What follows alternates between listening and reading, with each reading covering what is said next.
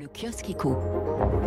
Les grands titres de la presse économique, un petit peu en retrait par rapport à l'actualité politique, évidemment. Commençons par le Figaro qui s'inquiète. Et oui, l'activité repart, nous dit le journal, mais les entreprises peinent à recruter. Alors on nage en plein paradoxe, alors que la crise a envoyé 300 000 personnes au chômage depuis 15 mois.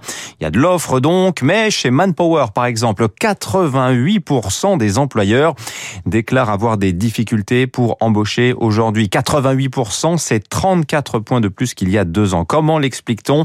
Eh bien, c'est tout simplement qu'il y a un goulet d'étranglement. De nombreuses entreprises cherchent les mêmes compétences au même moment. Les bons profils n'ont que l'embarras du choix. Et la situation illustre totalement la, la décorrélation qui existe en France entre besoins et formation. Il y a les métiers que l'on fuit, la restauration, 100 000 postes à pourvoir en ce moment, l'agriculture aussi, la pénurie de saisonniers va rendre les récoltes problématiques cet été, d'autant que la législation serre la vis sur le travail détaché. Vous avez les métiers peu sexy aussi, la comptabilité par exemple, et les secteurs qui grossissent trop vite pour euh, trouver tout le monde dont ils ont besoin. Là, on pense au secteur de la dépendance, au numérique, aux États-Unis et au Royaume-Uni. On a un mot pour désigner euh, les décalages dans le monde du travail, mismatch. Euh, ça place évidemment les travailleurs en position de force, constate ce matin le Wall Street Journal.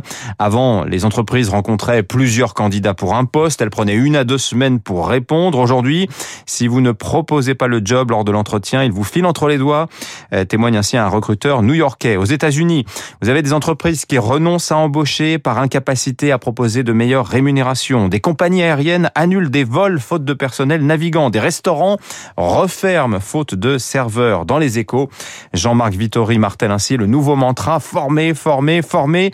D'ailleurs, le CPF, le compte personnel de formation, est un immense succès. Hein, 600 000 formations lancées depuis le mois de janvier. Mais c'est souvent en fait pour de l'anglais ou bien tout simplement pour le permis de conduire. Il faut aller plus loin. Les Français se forment peu dans leur vie, écrit Jean-Marc Vittori. Ils sont aussi souvent mal formés au début. Lire, écrire, compter, ça reste malgré tout la base. À la une des échos également, la Chine, premier investisseur mondial.